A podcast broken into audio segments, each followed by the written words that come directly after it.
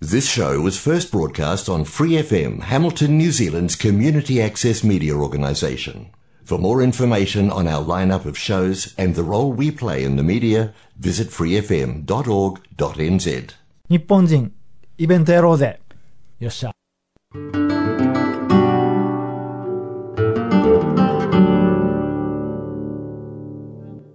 こんにちは、のむです。今日はですね、あの、コロナの中、世界 中、ね、なかなか旅できなくなってしまっているので、ちょっと旅に行った気分になれるような僕の、なんちゅうんですか、珍旅行をシェアしたいなと思います。うん。えーっと、もう何年も前なんですね。もう20年ぐらい前かなの話なんですけれども、えーその時スペインに住んでいました。そして、スペインのセビジャって町に住んでたんですけれども、そこで知り合った、えーと、イギリスから舞台芸術の勉強の過程で、えーと、スペインで何かカリキュラムがあって来ていたっていう友人と、あと世界中を本当に自由に旅する友人がいたんですけども、その3人でモロッコ行こうよっていうことだったんですね。ね僕と、その、なんていうんですか、えっ、と、舞台芸術の友人は、まあ行ったことない国だし、近いし行ってみようと。もう一人の友人はですね、あの、実はこの人、なんていうんですか、タイマーのプッシャーだったんですね。うん。それで、仕入れに行きたいと。おえーなんか別世界だけど、まあ若気の至りもあったんですね。全、なんか、興味本位というのがあって、ちょっとついていって見てみたいなというのもあって、まあそれだけじゃないんですけども、まあそんなわけで、えーっと、モロッコ珍旅行が始まるんですけども、えーっと、旅行に行く前々日ぐらいかな、えっと、セベジャにもずっと長いこと住んでいた、えっと、知る人と知る、マノさんっていう人がいるんですけども、マノさんに聞いたんですよ。僕たちモロッコ行くんですけど、なんか気をつけたい方がいいこととか、なんかいいことありますかって聞くと、まず言ったのが、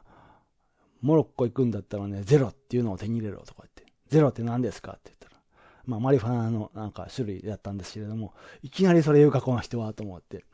まあまあそんな話をして、あとはね、あの、本当にしょうもないことで警察チクるぞっていうことでこうお金を取ろうとせびってくる奴がいるから、そいつらにはこう容赦なく、あの、なんちビビらずに対応しろっていうことを言われて、わかりましたって言って。で、モロッコ行くんですね。えっ、と、セビージャからバスに乗って、アルヘシーラスという町に行きます。ここ実は知る人ぞ知るフラメンコのギターで有名なパコ・デルシアの生まれた町なんですけれども、そこから、えっ、と、フェリーに乗って、アフリカにあるスペイン領セウタっていう町に入ったんですね。えーセウタの町は、まあ、アフリカだったんですけど、まあ、スペイン領だけあって、まあ、普通にスペインしてまして、バスに乗って、見るとこもないからバスに乗ってすぐ国境行って、モロッコ入ろうよってなったんですよ。で、モロッコの国境に来ると、なんかこう、モロッコ側からスペインに入りたい人とか、モロッコ人だけれども、スペインとかヨーロッパからいろんな物産を手に入れた人がモロッコに入るとかいう人でごった返してて、なかなかこう、なんていうんですかね、ちょっと難民キャンプ的なようなような雰囲気があったんですけれども、そこも無事さーっと越えて、えー国境を出ると街が広がってるのかなと思ったら、そこから先は本当に荒野だったんですよ。ほんまに荒野。で、青いタクシーがずらーっと並んでいて。えーと、じゃあ、まあ、タクシーね、こういうとこってかもられるの嫌だから歩いていこうっていう話になって歩いていったんですよ。とことことことこ歩いてきたら、えーと、タクシーの人が声かけてきて、乗らへんかとかって、いやいや、俺たち歩いていくわとか言って。で、ね、そのままとことことこって歩いてたら、また違うタクシーの人が声かけてきて、乗らへんかって。で、ちょっと喋ってたら、最初に声かけた、声をかけてきた人が、これ俺の客やで、とか言って、わーって、こう、けん言い合いみたいな喧嘩になってきて、うわ、これかなわんわ、かなわんなと思って、まあ、そのままとことことこって歩いてたんですよ。ところが全然街がつかなくて、うわー困ったもんやなと思ってたら、ちょうどそこに最初に声をかけた、消えてきた人かな。何人目か忘れちゃったんですけど、タクシーまたブーンと追いかけてきて、乗らへんかとか言って。もう、乗ろうかって言って乗ったんですよね。で、乗ったら、僕たちの前の助手席にも誰か人座ってんですよ。えー、なん、なんでこの人助手席におるんやろかと思って。まあまあ、ええかと思って、乗って走り出して、どこ行くかって言われたら、いや、あの、俺たちモロッコ初めて来たんやけどな、とか言って。そうこうしてるうちに助手席からこう、モロッコに特有のこう長いタバコを吸うパイプがあるんですけれども、木の長いパイプを2つ連結させて、そしたら多分パイプの長さだけで30センチ以上になるのかな。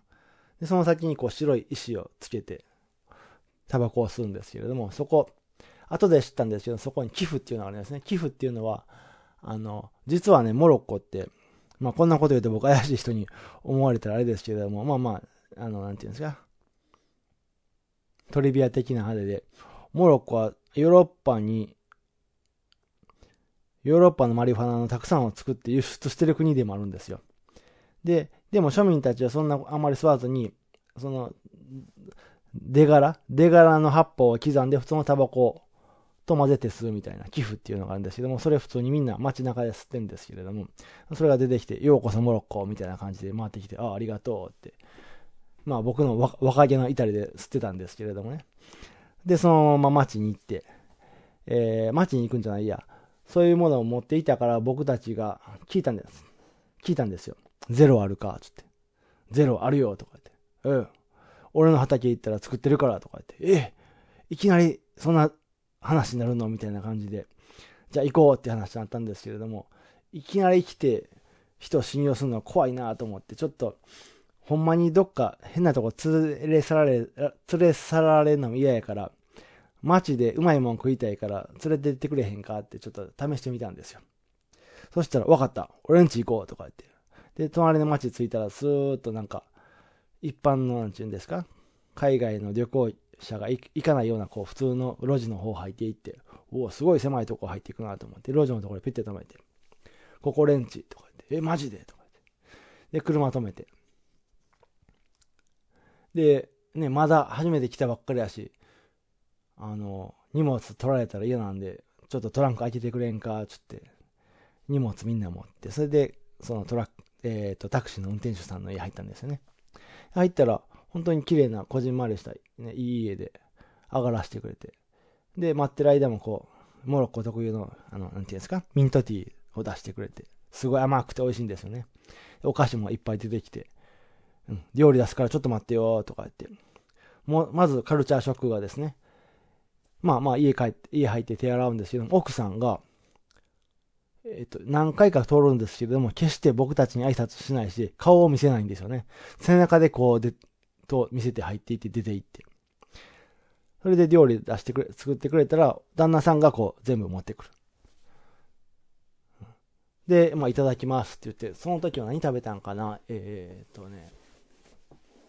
なんかパエ、まあ、モロッコなんでパエジョじゃないんですけども、タジンで作った米料理ですね。めっちゃ美味しかったですよ。めっちゃ美味しかったですね。で、食べた後またお茶が出て、お菓子が出て、さあ行こうか、つって。えっ、ー、と、この料理ありがとう。僕たちお金払いますよ、つったら、いやいや、いい、いい。これは俺たちからのサービスやから、つって。ゼロ、ゼロ取りに行こう、とかって。山、俺の、俺たちの山行ったら、そこでいっぱいあるから、とかって。お、わかりました、つって。で、行ったんですよ。ブーンって行って。結構、結構かかりましたね。多分な、うん。結構車に入れられましたね。で、気がついたらもう周り真っ暗で、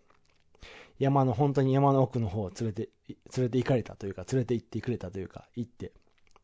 で、ここで降りるから、で、降りたらもう真っ暗なんですね。ちょっと路地に、道端に薄暗く電灯がポツポツってあるんですけれども、そして僕たち喋ったんですよ。本当に俺たち騙して荷物かっぱらうんやったら、あの、トランクに入れてても持って行っても一緒やなって思うことで、あの、まあ、若気の至りで恐怖を知らなかったっていうのもあるんですけども、そこで一つ腹をくくるっていうのが、その旅で一つありましたね。よっしゃ、荷物置いていこう。荷物置いていって。で、ずっとその暗い道、テクテクテクテクって歩いてるとですね、なんか、帯アに毛伸びみたいな人が出てくるんですよ。あの、なんていうんですか、こう、こう、なんちゅう、上からガバッと被ったような毛布みたいな被った人がちょこちょこいるんですよ。まあ、それは後でわかるんですけれども、モロッコ得意のジュラバっていう服なんですね。羊の毛で作った。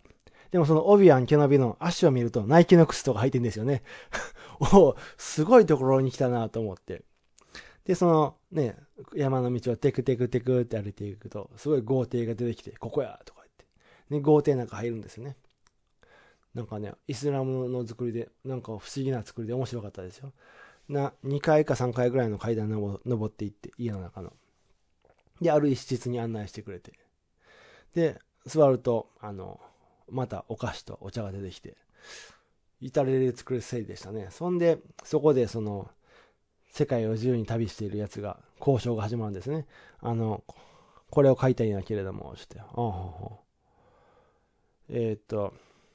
そしたらなんか、もう大量に凄まじいでかい袋にバカッとこう、ハシシっていうの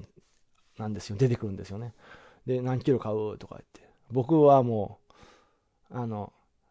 なんちゅうんですか、そこで、その3人の中でスペイン語がちゃんと喋れるのは僕だけだったんで、まあ通訳をしてたんですけれどもね。通訳して、で、何キロ買うとか言って、うん。で、買う。で、なんか、荷物を作ってましたね、せっせとね。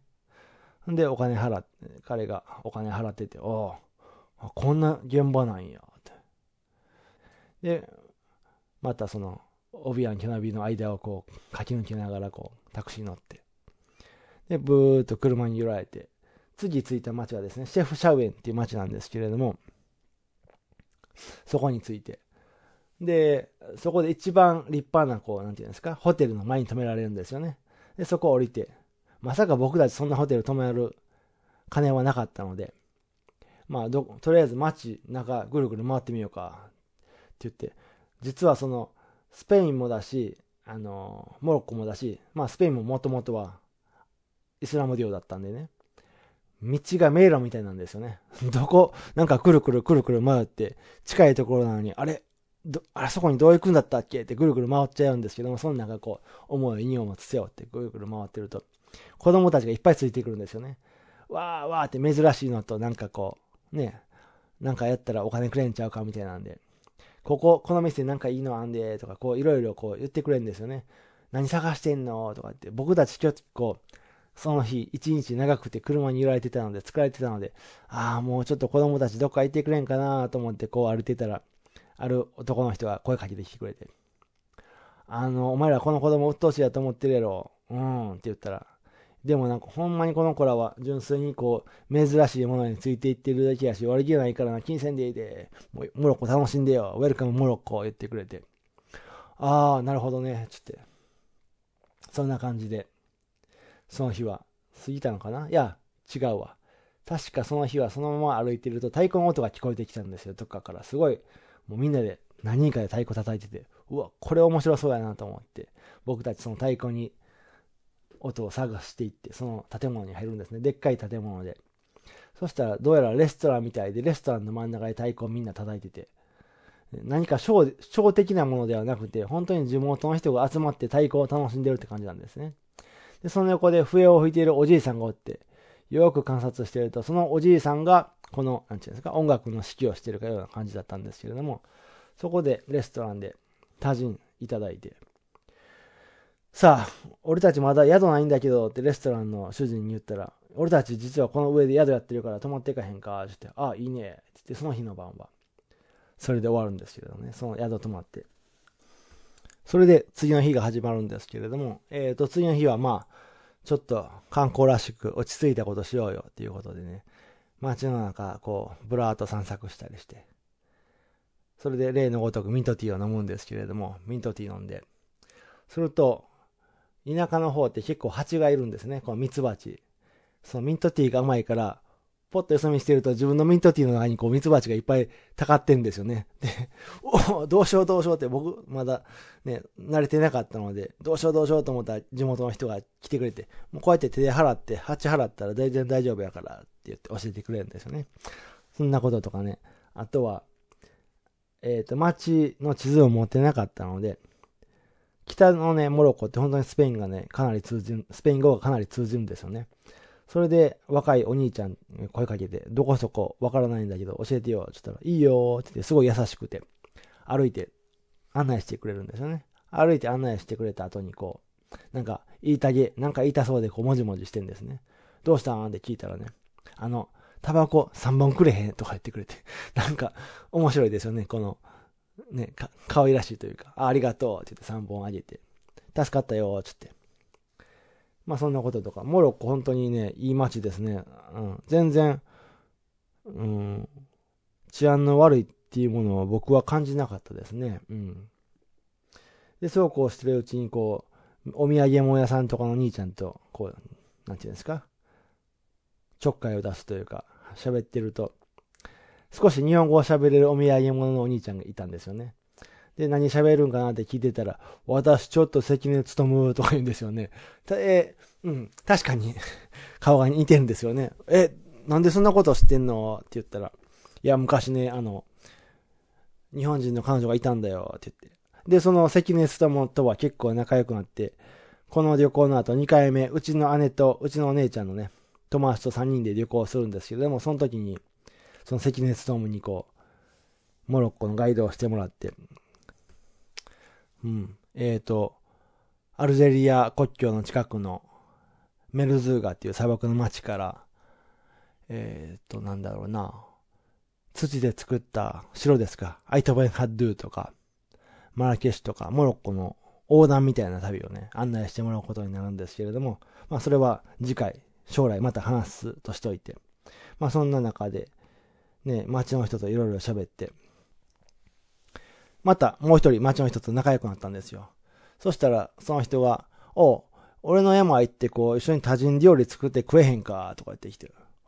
なんか面白そうだったんでね、行こうか？っていうことで、次の日、えっ、ー、と、市場に行って、材料を買うんですけれども、モロッコ、市場とか大概値段がないんですよね。で、行くたび行くたびこう交渉で、いくら何本してくれへん、何ぼや、何本してくれへん、何ぼやみたいな感じで買うんですけれども、まあ市場はそんなにぼったくられないですね。やっぱりお土産物とかになると、こう、ぼったくられるというか、値段がガーンと上がって、そこから下げるのが大変なんですけれども、まあそんなんで、魚とか、ラムとか、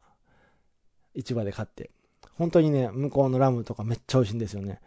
あ、これ、ニュージーランドもラムも美味しいんですけれども、うん。野菜にもすごいパワーがあるし、まあそういう食材を手に入れて、じゃあ車に乗って山行こうか、ということで、山に行って、ずっと山のすごい高い山まで連れて行ってもらって、そこで本当にすごい深い土鍋、土鍋、日本の土鍋よりもこう、なんていうんですか、もっと縦に深い鍋ですかね。それにこう食材入れて、スパイス入れて、ね、巻き起こして、で、そこで炊いて、食って遊ぶっていう遊びなんですけれども、うん。まあ食って、お茶、例のごとくお茶入れて、で、本当に眺め良かったですね。うん、そんな遊びとかしたり。あと、シャフシャウエンって本当にすぐ裏にでっかい山があって、街出たら山なんですけれども、ある日、あてもなくこう山ずっと歩いてたんですよね。歩いてるとこう羊飼いがいて、で、羊飼いと一緒にこう、じゃあ寄付一服一服しようかって言って、一服して。この辺はな、地層があって、そこから結構昔の、高い山やけど昔の古い地層があるんよっていう話とかね、したり、羊飼いの生活の話とか聞いたり、じゃあ、またね、つってこう、次会う、会うこともないだろうけれども、またね、って言ってて、こう、なんか、いい、ゆったりとした時間が過ごしてましたね。で、そのまま羊飼いと別れて、バーっと歩いていくと、どんどんどんどん山が、木のない、こう、岩だらけの山になっていくんですけれども、そこに小川が流れていて、水飲んでみると冷たくて美味しいんですね。うん。で、その、ふっと見上げたら子供たちが焚き火してて、なんか楽しそうに遊んでるので近づいてみたら、自分たちで水汲んできてお湯沸かしてコーヒーとか作ってるんですよね。で、僕もそのコーヒーを開けてもらって、言葉が少し通じる、通じたのかな？話して。で、山の中で、まあその日が満月って知ってたんですけれども、気がつくと日が暮れてしまって、トーチとかね、電気がない中で、おー、真っ暗になってもうた、と。満月の中、こう、月明かりの中、こう歩いていったりしてね。そんな感じでゆったりとモロッコを過ごしていって。さあ、まあこんなぼーっとしてても、ね、どこででもできるから、ちょっともうちょっとモロッコの人と喋ろうっていうことで、次は、ぼったくられるかもしれないけれども、もうお土産屋さんにちょっとちょっかい出しに行くんですよね、いろいろね。そこでまた、えー、っと、勉強になる言葉を勉強になる経験があったんですけれども、お土産物屋さんと喋ってると、一回出した言葉は守れっていうふうに言われるんですよね。あの、また買うわ、考えとくわって言ったら、ほんまやな。あの、スペイン語で、あの、言葉ってパラブラって言うんですけれども、えっ、ー、と、北のモロッコの人もスペイン語喋れるので、何か喋ったら、お前今パラブラ、その言葉言ったよねって。じゃあ、ちゃんと守らなあかんで。って言われたんですよね。僕、その時、あ、ほんまやな、買うかか買うか買わないかとかもはっきり言わなあかんよな、っていうことで、まあ、それはもしかしたらかもられる手だったんかもしれないですけれども、あの、言った言葉を大事にしないといけないなっていうことをその旅で思いましたね。うん。あと何があったかな？面白い。あ、そうそうそうそうそう。それで、帰りに、えっ、と、もうね、その友人も仕入れたいものも仕入れたので帰ろうっていうことで、帰りに確かテトゥワンっていう街で一泊するんですよ。うん。テトゥワンの街で一泊した時に、あの街でなんかちょっと怪しそうなおっさんが、宿紹介してあるからおいでって言って、なんでか知らないけど僕たちその人ついていっちゃうんですよね。まあ全然悪い宿じゃなかったんですけども、宿案内してもらって。で、部屋で一服してたら、その、ああるものを仕入れた友人がですね、そ仕入れたものを使い出すんですね。そしたら、あの、その、宿の親父が上がってきて、おいお前、それ違法なものやから、俺に200ディラハムよこせって。多分20ユーロぐらいだったと思うんですけども、200ディラムよこさへんと警察にチクるぞって脅してくるんですね。で、あ、これマノさんの言ってたことやなと思ったら、その友人はですね、200ディラハムよりもだいぶ少ないお札をパッて出して、お前にはこれしか払わん。警察呼びたいんで呼べよとかいう話で揉めるんですよね。で、何度か脅されるんですけれども、じゃあ呼べ。俺はこれ以上はもう払わんぞって言って。そしたらその宿の親父で引き下がって、ことは収まるんですけれども、うん。この瞬間もこう、なんかビリビリとした瞬間でしたね。うん。こういう時どういうふうに対応、対処するのか。うん。まあまあ、そんなことは先で次行きましょう。で、その日の晩、またちょっと若気の至りで面白いことがあったんですけれども、えっ、と、僕たちね、誰だったかな？ちょっとモロッコ人の女性と全然喋る機会がなかったので、そういうお店行ってみようかっていう話で、飲みに行くんですよ。で、ね、どこに行っていいかわからないし、お酒なんていうのは普通、実はね、イスラム圏でも売ってるんですよ、モロッコでは。街の中に半分だけドアが開いた薄暗い店があるんですけれども、大概そこでお酒が売っていて、みんな多分買って家で飲むんでしょうね。道端とかでは飲めないのでね。まあそんなんで、えっ、ー、と、僕たちそういう出会いを求めていくんですよ。えっ、ー、と、タクシーの運転手にね、喋りかけたんですね。そしたら一発目からこう、スペイン語がめっちゃわかるおじさんが出てきて、俺スペイン住んだことあんねよ、とか、なんか懐かしいな、とか言って、えらい意気投合して、もう今日の仕事は今日で、うん、これで終わりにするから、ちょっと一緒に行こうか、とか言って、一緒に行こう。その時はまだ冬だったんですけれども、夏のリゾート地みたいなところに結構えらい遠かったんですけど、連れて行かれるんですよ。連れて行ってそこで生音楽がかかってて、モロッコの。めちゃめちゃ良かったですね。キーボードもなんか、なんていうんですかね、音の、音使いとかがもう全然西洋音楽とは違う、もう本当にアライスラムの音楽ですごい歌も生だし、すごい良かったですね。そこでお酒飲んでて。そのタクシーの運転手がやったら飲むんですよ。ほんで、うわーこれ僕たちかもられんちゃうかなと思って ね、こういうとこ行ったらかもられることはすごい気をつけないといけないんですけど、そしたらおじさんが、いや、ビビらなくていいよって。これは俺自分の飲んだ分は自分で払うからって言って、生産の時もしっかりそれしてくれて。うん、ええ親父でしたね。で、お酒が冷めてからじゃあ行こうかって言われて、え、どこ行く？あ、女の人紹介してるからとかって言ったらダンスホールみたいなとこ連れて行かれるんですよね。ダンスホール、そこでも生音がかかってて、多分モロッコのディスコみたいなとこなんでしょうね。生音がかかると、人々はこう真ん中のホールで踊り出して、音楽が止まると、さーっとみんなソファーの席に座っていくんですけども、そんな中でこう、一人ずつこう、当てがわれるというか紹介されたんですよね。僕、本当に、あの、若かったですけど、その時そんな気分に全、そんな気分全然なくて、まあまあお話しして、さあ帰るわ、そろそろ帰るわって言ったんですけれども、その自由人のやつは、俺ちょっとこのお姉さんと一緒にしてくるわ、とか言って、おう、マジでとか言って。で、僕とその舞台芸術の友達は、俺たち先帰っとくから、とか言って帰って。で、帰った後、その、何？次の日の朝か。で、ど、どうだったん？って聞くと、いや、実はな、とか言って。こう、すごい田舎の方に連れて行かれてな、とか言って。で、あの、タクシーの運転手が外出て、この中でどうぞっていう話だったんよ、とかって。うわぁ、マジでかっていう世界だったんですけれども、まあそんなこんな感じで、えっ、と、最後の帰りのフェリーに乗るんですね。フェリーに乗るときに、もうその、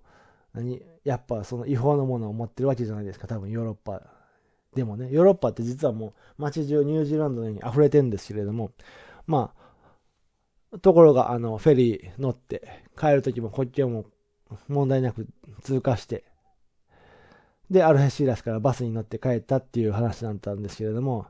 ちょっとこんな珍旅行、どうですか？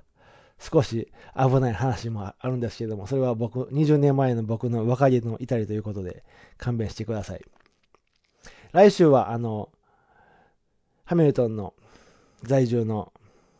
ゲストを読んでインタビューの番組をしたいと思います。ではまた来週さよなら For more episodes, use the accessmedia.nz app for iOS and Android devices, or subscribe to this podcast via Spotify, iHeartRadio, or Apple Podcasts. This free FM podcast was brought to you with support from New Zealand On Air.